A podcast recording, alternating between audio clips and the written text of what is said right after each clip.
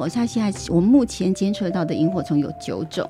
那一般来讲，我们都会觉得说三月份是萤火虫的季节。根据我们的监测，三到九月份，我们大龙大富里面都有萤火虫，只是它的数量多跟少的问题。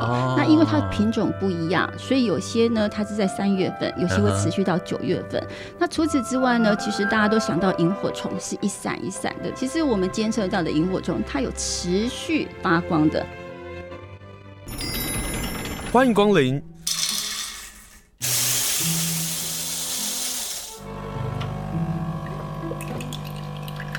今天的盛情款待，请享用。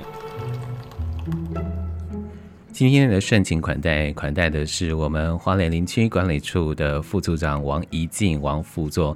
因为现在到了赏萤的活动了，我们台湾第一场的赏萤的活动就在我们花莲大农大富皮地森林园区。大农大富皮地森林园区位于光复乡。今天要访问的就是副处长，跟大家来介绍一下全台最早的赏萤的圣地。现在大农大富皮地森林园区邀请大家参加，而且今年的主题呢叫做“萤漫平森，疗愈满分”，非常疗愈的这个活动，就请副座跟我们来分享。副座好。主持人好，各位听众大家好。先跟大家来介绍一下大龙大湖皮地森林园区为什么可以成为台湾最早的赏萤的圣地啊？因为光是它的占的面积就非常非常大，听说是大概一千两百五十公顷，一千两百五十公顷，八个大安森林公园。台北人想想，大安森林公园你逛完了没？大家想想，在四八座再乘四八倍的情况之下，这么大的森林。就成为了全台第一个赏银的圣地，对不对？是，其实大农大富呢，因为它就在台九线旁边哦，嗯、所以它其实是我们全国最早、最容易到达，而且是最大的一个赏银地方。那为什么它会是最早呢？其实我觉得应该是我们花莲这边的天气还有环境是得天独厚啦。嗯，所以在这样子，我们从一百年之后呢，我们开始做平地造林，那这样就是一直做是做一个生态的一个抚育的工作，所以。在一百零四年的时候，我们就发现了，哎，这边的萤火虫的萤矿是非常非常的不错的。嗯、所以在一百零五年呢，我们就开始带游客进去做导览。但是呢，在这个过程当中呢，因为带游客导览的这个过程哦，会影响到整个停车的状况啊，影响到周边社区，因为你的车子可能停在路边，嗯、所以这周边社区的民众呢，在交通上都会受到影响。那除此之外，萤火虫非常的怕光害，对，所以那个车子如果乱停的话，其实对萤火虫来讲还蛮伤的。所以一百零六年开始呢，我们就跟周边的社区一起来合作，我们就开始规划哪些路段呢，在我们赏萤期间是封起来的，嗯、然后让游客来的时候呢，能够看到最棒的一个萤矿。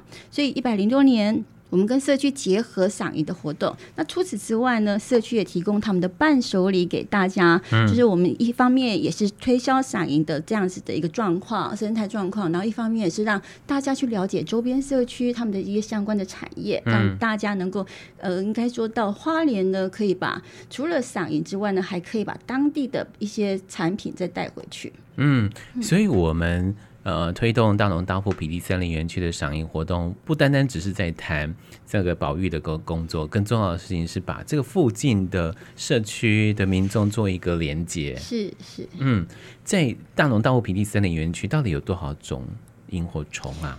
大龙大富，我像现在我们目前监测到的萤火虫有九种。嗯、那一般来讲，我们都会觉得说三月份是萤火虫的季节，可是根据我们的监测，三到九月份。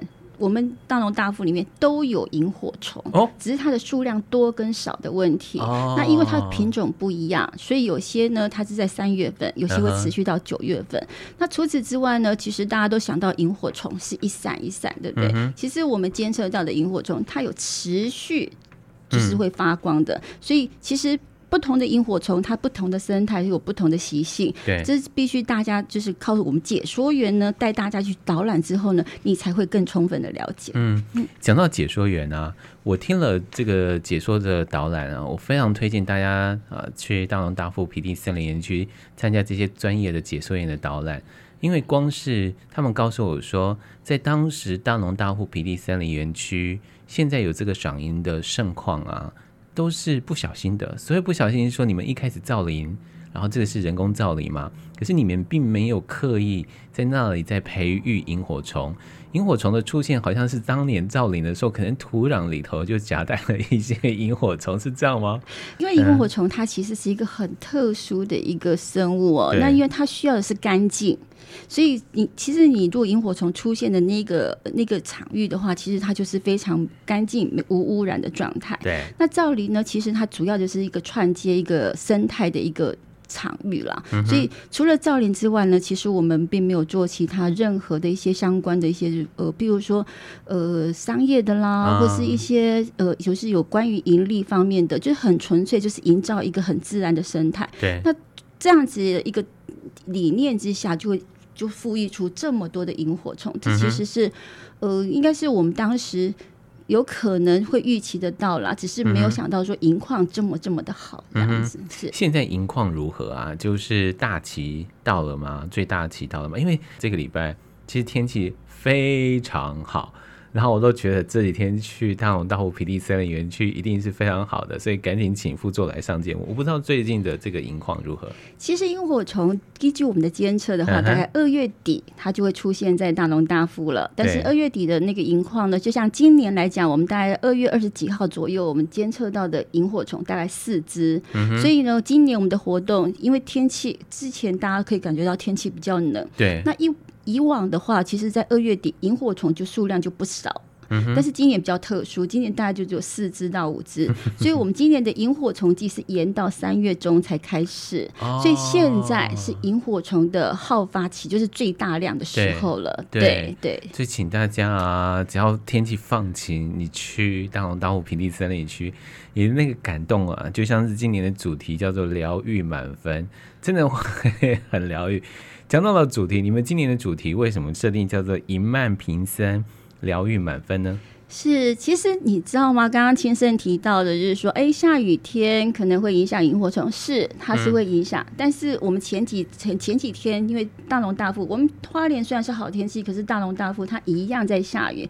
但是游客的反应上面，他们觉得他们还是可以看到百只以上的萤火虫，所以下雨其实对萤火虫的影响不大。对，对对对，所以这个时候其实大家如果想放松心情的话，嗯、想疗愈的话都可以。嗯、那这一次呢，我们会用疗愈。满分。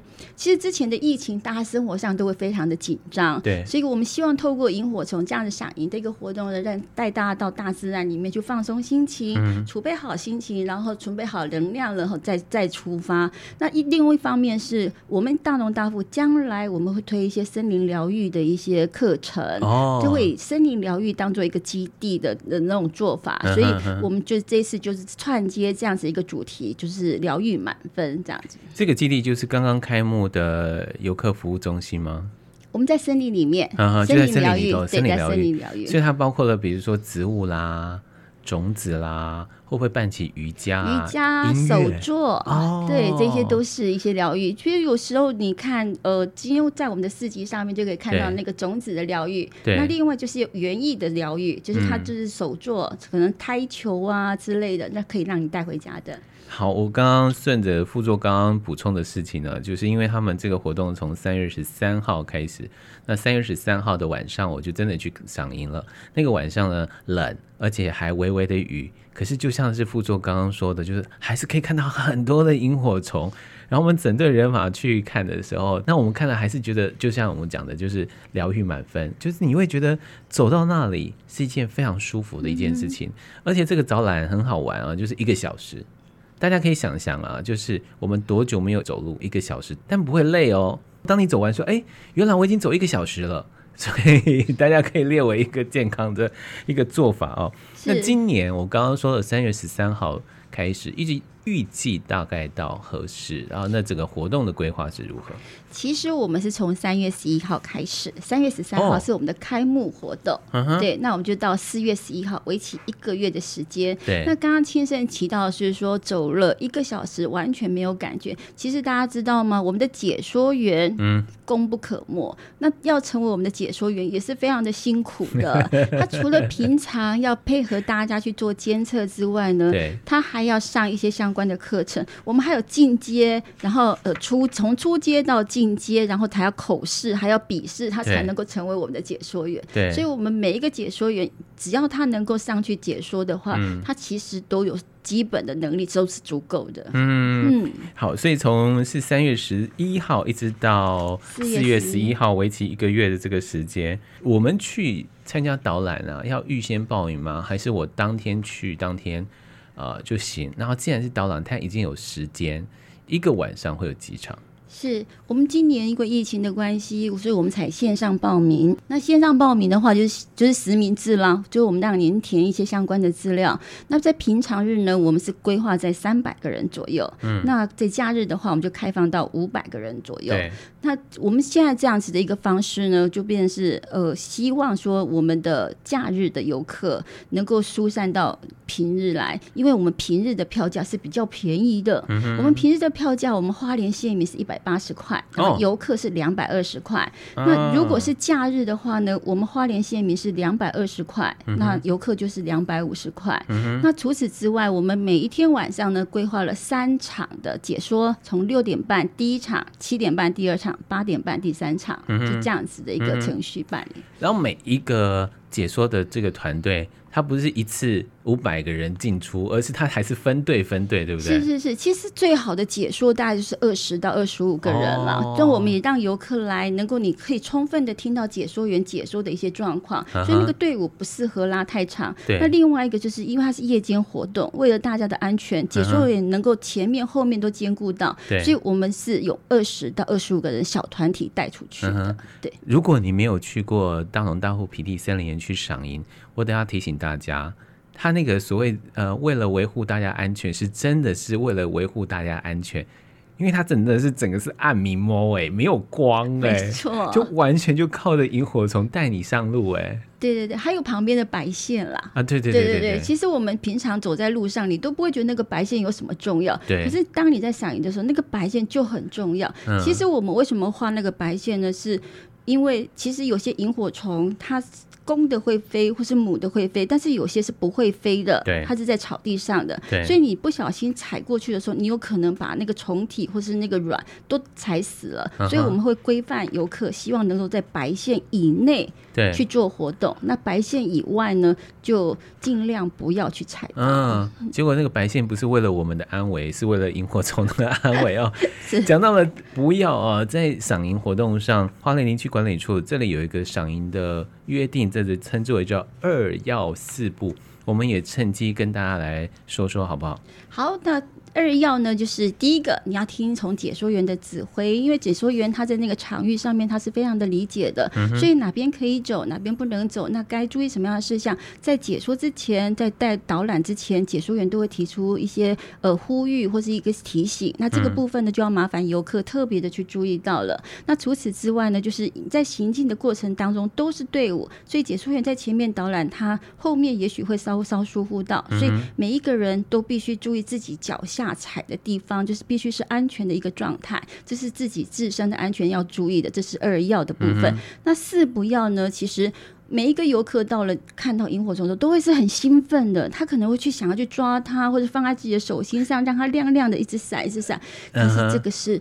非常不好的一个，可是萤火虫会自己飞过来耶。对对对，但是你不要去抓它，你就让它飞。然后那种其实那个萤火虫在你旁边一直飞的话，那种 感受也真的是非常非常的疗愈的。对。那第二个呢，我们就是希望说，进入到那样的场域的话，就不要喧哗，因为其实大部分人都会很很兴奋，然后就会可能就是一直谈论，一直谈论。可是那样的环境对萤火虫来讲是不 OK 的。对。那再来一个就是光害的问题，夜间行走都会有一点点恐惧了，所以大家都会希望说。可能用手机的灯啊，或者是用手电筒的灯去帮助自己走路，嗯，尤其有带小孩的那个家长更会害怕。对，可是光害对萤火虫来讲真的非常的伤。嗯。那为了维护那种赏樱的品质，还有其他游客的权益，我们会让大家就是尽量就是就应该是完全不开灯的状态。嗯哼。那除此之外呢，我们也希望就是游客就是听从我们解说员的指挥，然后就是大家顺顺利利的进去，对，导览解说之后呢，能够平平安安过来回来这样子。嗯、而且带小朋友啊，我会发现小朋友会比大人们还要兴奋。是，然后也许你还没有看过萤火虫非常大量的这样出现在你面前，您去参加大龙大户平地森林园区。我们仿佛就像小孩子一样，完全的新奇跟好奇，在这个空间当中。好，这也是赏银约定当中的二要四不，希望大家能够注意的事情。可是刚刚讲到了，就是这个社区的这个合作。其实从一百零六年开始跟我们这个社区合作，目前有多少个社区合作？然后我们刚刚不是说吗？花莲县的县民，如果您参加的话，这个导览费用是一百八十元，那一般的民众是两百二十元。我讲的是平日啊，所以我们现在来先来推平日。这个费用当中，其实也包括了欧米亚给纪念品。您刚刚提到了社区的东西，今年又有哪些东西呢？以及这些社区的内容，可不可以请副座跟大家介绍？哇，我们这些社区的一些产品的话，其实我们今年走的方向就更严谨了。嗯、其实我们今今年的那个伴手礼的评选上面，我们找了产界，也找了。你们还评选啊？对，就是社区他们提出来的东西呢，我们第一个是标示要清楚，然后再来就是你的包装也是要够清楚的，嗯、所以。我们想说，哎，这样子的东西，至少他们如果说推到市面上是可以被接受的。所以我们产界跟学界都各找了一些评审委员来做评审。哇，你好严格哦！评审出来的东西呢，才会比较符合就是游客的需求。对。那今年是我们尝试第一次这样子办，但以往的话，就是呃，社区他们提出来，只要符合基本条件的话，嗯，我们都让他们入选。希望说更符合。大家的需求，所以我们其实走的路线就更严谨。那这一次的产品应该有十四种，十四种之多。对，那这个在这个赏银的过程当中，我们会陆陆续续的推出来。嗯、那所以每一天游客到了现场，也许他展示的东西是不一样的。嗯，对，因为他是用社区他们的产品，我们不断的去去做改变，让大家觉得有新奇的感觉。那副座有没有特别印象深刻的？我不会逼你说你喜欢的，因为这样会得罪 下次。每次 我们、呃、我们的产品很多哎，你知道吗？米是我们花莲最盛产的，所以我们有黑米，然后有白米，然后有辣椒罐，有茶树精油哦，还有一些红豆，这些就是农特产品这一类的东西。这是我印象中的东西。所以每个人每一个人哪一个是？然后我一样做选择吗？像过去一样？是啊，你可以在现场做选择。但会不会有碰到选择难题啊？就是我又想那个，可是你可以加购哦，它可以加购，对，或是说它上面其实有联络方式，如果你有需求的话，你可以跟社区联系的。嗯、对，这样子合作这几年下来，是真的有帮助到周围的社区的营生吗？我觉得是有诶、欸，因为其实。社区他们其实要的就是通路，嗯，那他们的产品呢，其实有已经有一段的时间了，可是他们就是通路上面可能没有那么多。对，那透过赏银，我们其实经过我们的呃。的应该说是我们的调查，其实八成是来自北部的，嗯，所以他们到花莲来，他们对我们花莲的一些在地的东西是好奇的。他们带回去之后，他们直觉上花莲就是干净，花莲就是养生，所以他们对这样的产品是有信心的。那后续呢，他们之。厂商就是这些业者都会跟这些小农人做一些联系，嗯，所以其实对社区来讲是非常的有帮助的。过去这几年平均下来，为期大概一个月的大龙大户平地森林园区的赏银活动，大概有多少人次？大概都在一万人左右。一万人，然后再乘以这个费用下来，哎。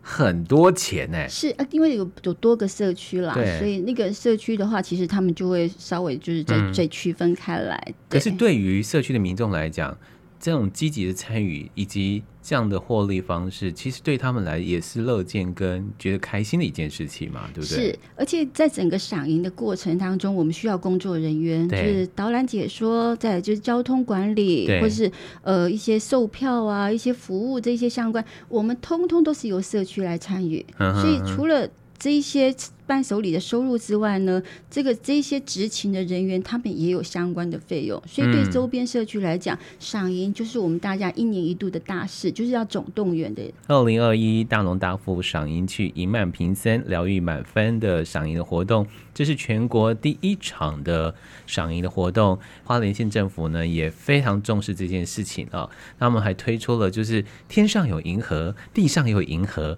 跟花莲林区管理处合作。花莲县政府呢，他一直希望说，哎，来花莲就是慢，就是速度很慢的慢。对。然后第二个就是慢，漫游的慢。对，所以是慢慢游这样子。哦、对对对，这是我们刚好在大龙大户平地森林园区，刚刚好是慢慢游。没错没错，嗯、其实处里面的这些相关的活动，跟县政府这边都是可以搭接上的。详细的内容呢，我们在 P 一集来再跟大家介绍哦。我们刚刚讲到了大龙大户平地森林园区的赏萤活动，它的特色除了萤火虫有九种。这整个围围棋的时间，而且是第一场的赏银的活动，这样的一个特色之外，还有一个特色是你你们跟周边的社区做好了联系，而这个联系是大家一同来做保育的工作。这个几个社区有哪几个社区，可以不可以跟大家说一说？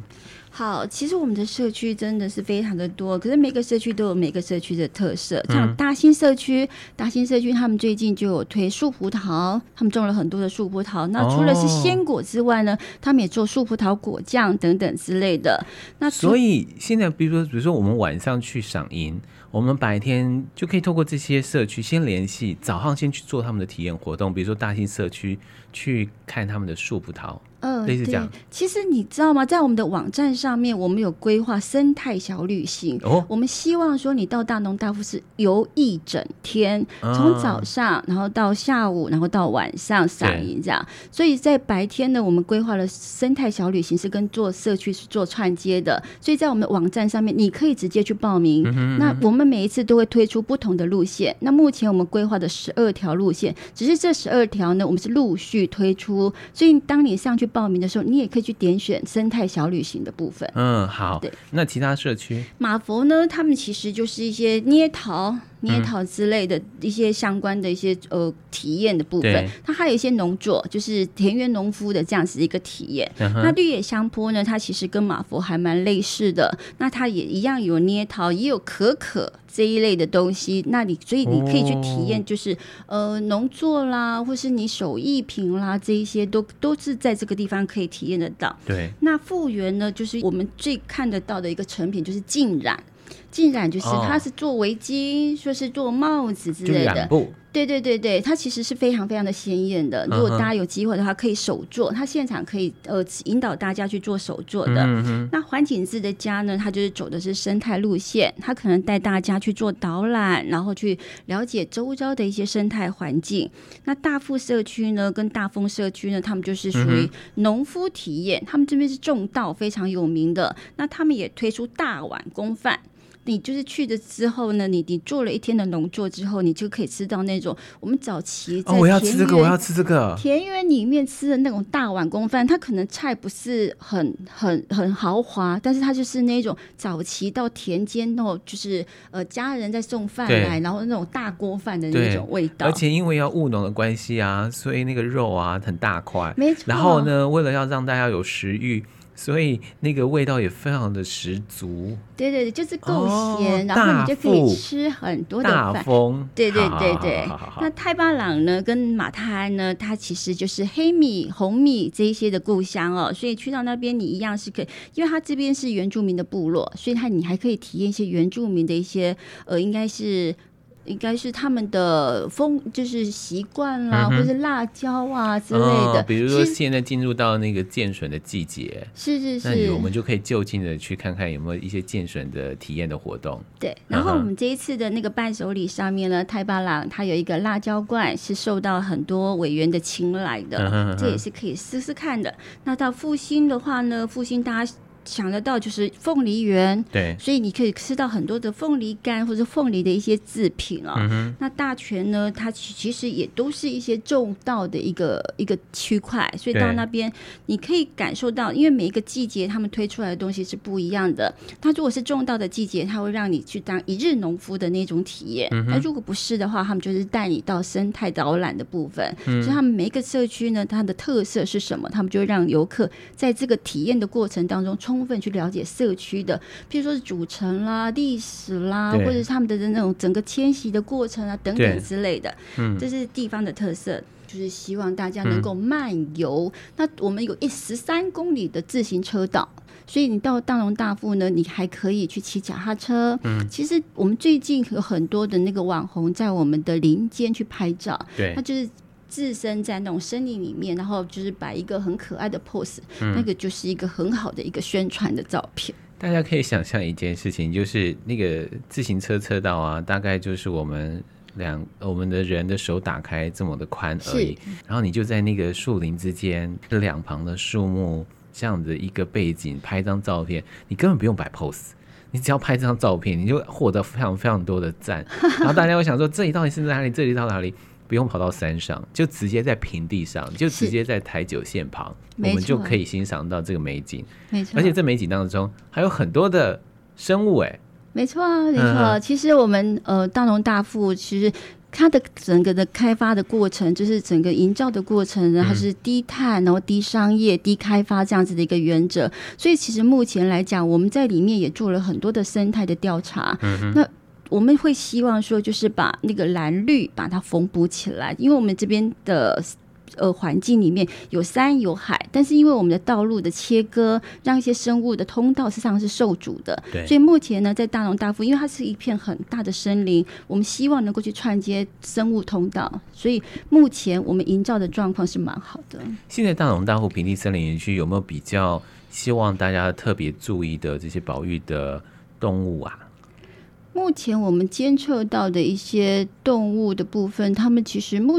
现在因为很容易看到环境字啦，是是是，嗯，对。可是他们现在就目前的状况，其实我们的游客目前都对生态都是非常有概念，他们其实不会去特别伤害到动物，嗯，然后大家只是看到的时候会尖叫，啊这样子，然后就会感觉到很新鲜这样。可是我觉得我们的游客上面品质都还蛮高的，嗯，对对对。嗯，我我并不担心游客啦，因为可能很多人先尖叫了之后就发就愣住了。然后接下来就不知道到底要往前走还是往后走。比如说，我最近才知道，我们南区啊，中区南区，尤其是大龙大富平地森林园区，有食蟹獴哎，是，就吃螃蟹的獴哎，是，这样这样讲大家比较能够，大家会想说，那但是那它长什么样子的？我没看过哦，是对。当我们打造了一个森林环境之后，我们就会发现有很多的动物就会回家。回到这个环境当中，嗯嗯，在大农大富平地森林园区的推广上，我也看到一件事情是说，因为旁边是中央山脉，然后另外一边呢是海岸山脉，嗯，你们认为中间那叫做国土绿网？国土绿网是什么？国土绿网其实，呃，我们大龙大富其实就是一个超级吸碳机哦。对，那所以我们花莲呢，其实相对的，我们这边工业比较少，对，所以这样子的效用也许不大，但是它其实是会是净化空气一个蛮主要的一个心脏。嗯哼，那我们现在国土绿网是希望我们的土地上面有一定的绿。就是就是吸碳机这样子的东西，哦、它其实我们呃我们大家都可以感觉到那种气温暖化的这种状况，所以其实整个生态是一直在转变的。嗯、可是我们会希望说，整个生态其实它维维持在一个平衡的状态。其实只有维持在平衡的状态，我们的生活环境才会是舒适的。嗯、不然的话，其实一年比一年热，这大家其实都受不了。对，所以我们会希望说去营造这个国土绿网，就是它有一定的绿是在我们的国土上面。对，那。也因为这个关系啊，所以我们到了平地森林园区啊，请大家记得要带薄外套，因为它会比呃我们一般的温度还要再降个几度，对不对？尤其到了晚上，是真的会冷呢。真的，真的，其实它真的到晚上那个地方其实就比较特殊，嗯、所以它就是就是会有一点凉意啦。对。但是其实有时候因为你走路，也许就就就是会好一点，但是下雨确实是有一点影响的。既然今天我们跟大家介绍的是二零二一大农大户平地森林园区的赏樱的活动，从三月十一号开始，一直到四月十一号，那有导览的活动，平日呢，花莲县县民是一百八十元，那一般民众是两百二十元。假日的部分呢是呃花莲县县民是两百二十元，非花莲县民就是不是优待的票的话是两百五十元嘛。是。可是我们去赏银啊，去怎么办呢？因为老实说啊，花莲的大众运输并不是那么的方便。你们好像有特别安排赏银专车，或者是我可以坐火车坐到哪一站？然后坐计程车过去是这样吗？是，其实我们经过调查哦，有八成是来自北部的民众哦，嗯、所以他们都是自驾的，就是自己开车过去的。但是呢，还是会有民众反映到这种交通的问题哦。在我们礼拜五跟礼拜六，每一个礼拜五跟礼拜六，我们都推出赏银专车。嗯、那这赏银专车停的点，就是在各个饭店去做接驳，包括东大门，包括花莲火车站。那这些相关的时间呢，在我们的粉丝页上面呢，我们都有做公。公布，那大家可以上去看。嗯、那除此之外呢，你如果是坐火车的人，也可以坐到光复车站。我们有跟一些策略联盟的计程车，他会。帮您做这样子的运输的服务。嗯哼。那除了交通之外呢，在我们的网站上面，我们也提供便当。那这便当包括原民的便当，包括客家的便当，还有素食便当。您可以依照您的需求，就是晚上直接我去赏银的时候，我就到达现场，那我们就帮你送便当给你。那你吃饱了之后，你再去做赏银的这样活动。哦，比如说我报的是六点半的，是，然后呢，或者报七点半的。那我如果在想说，我想要在那里吃饭，我就透过先预定这个便当，是就当地自己做的这个便当，没错。哦，但是如果说那个赏银巴士啊，要付钱吗？要要付钱，但是它的付钱的方式呢，是包含了你的门票，包括了你的伴手礼的部分，所以它只要就是哦，你下搭车在网站上面，你可以直接去预约你的赏银专车之后，付一次费用，就就全程就可以享受一样的服务。比如说我付了两百二十元，嗯，然后我要坐赏银专车，这两百二十元就包括在里头了。对，包括解说，包括伴手礼，全部都是一票到底的那种服务。哦，是，所以根本也就称之为没有不用钱啊，因为。我们去大农大户平地森林园区，希望大家能够跟着导览，希望大家能够听到最专业的导览的内容，是，然后也能够比较安全的进出大农大户平地森林园区嘛，你就可以坐赏银的专车。嗯，赏银专车呢，我们跟大家介绍一下，就从美伦饭店出发，然后到芙蓉饭店，到汉平酒店。东大门夜市、花莲火车站之后，就直达到大龙大户平地森林园区了。是哦，这个很重要的讯息，一样的就是从大龙大户平地森林园区的脸书就可以查询得到了。嗯、没错，那四月一号开始呢，我们的台湾好行就会有、嗯、就会开始去做通勤。那四月一号之后呢，其实台湾好行也是一项选择了。你做谢谢副座提醒这件事情，因为我有朋友啊。就要去大龙大富去赏樱，他想说哦，有台湾好行，台湾好行要是最后一站，要是没记错是大龙大富平地森林园区，他在三月十三号还是三月十四号的时候就搭台湾好行，台湾好行就说哦，我们只到光复，然后四月份开始呢才会到大农大扶贫第森林园区，所以还是提醒大家。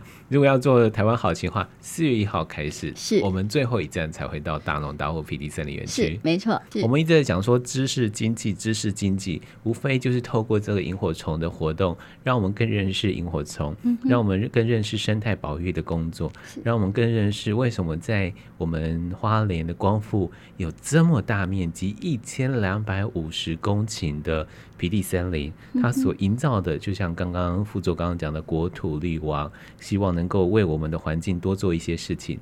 好，这个是在大龙大户皮地森林园区全国的第一场。那第二场好像花莲鲤鱼潭也有，对不对？是，其实因为呃，大龙大富是最早的，对。那接下来呢，我们就整个重心就移到鲤鱼潭去了。那鲤鱼潭呢，有我们的慈南国家森林游乐区，嗯，所以我们预计在四月份的时候，紧接在四月十一号之后呢，在四月十七号，我们就推出赏银的活动。哦，所以如果说呃清明连假假期来不及来花莲的。他在清明连假过后来花莲一样可以赏到樱。是是是，那鲤鱼潭一些相关的地方，就是在周遭，嗯都是一些赏樱的重地。对对对，嗯、其实花莲县政府推出的那个银河跟银河，三四月份在我们花莲都是一个呃，应该好发期，就是萤火虫最最多的一个时间点。对，嗯，所以。不管你什么时候，就是在这两个这两个月份到花莲，其实都很 OK 的。嗯，嗯，就请大家锁定收听我们 Podcast，那你就会听到说，哦，原来在花莲有这么多好玩事情发生哦。最后要请副座来跟大家介绍一下游客中心，因为游客中心刚刚开幕，有很多的朋友还没有去过。光是建筑跟里头，比如说我要去赏樱好了，我可不可以在那里用餐呢、啊？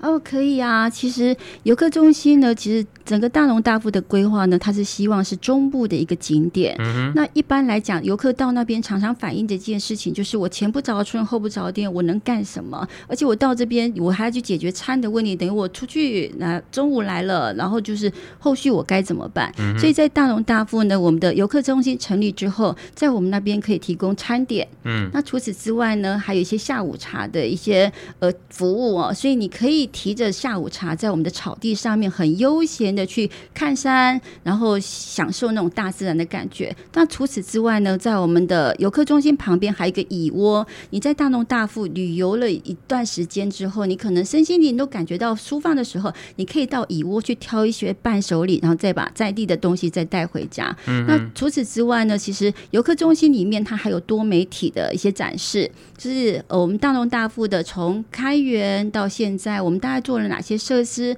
一路走过来的一些呃相关的一些历史，都可以在那边做呈现。那除此之外呢，我们也有导览的这种解说服务。你如果是团体来的话，也都可以欢迎先跟我们预约。嗯，所以大就请大家上大农大富平林森林园区的脸书。啊，或者是网站，你就可以看得到这个相关的讯息。是，然后如果要 follow 李玉潭的直男森林游乐区的脸书，你也可以查得到。就请大家现在赶快去上，因为他们早就公布了，所以有些活动得要早早的报名了，尤其是亲子团啊，类似这样的活动。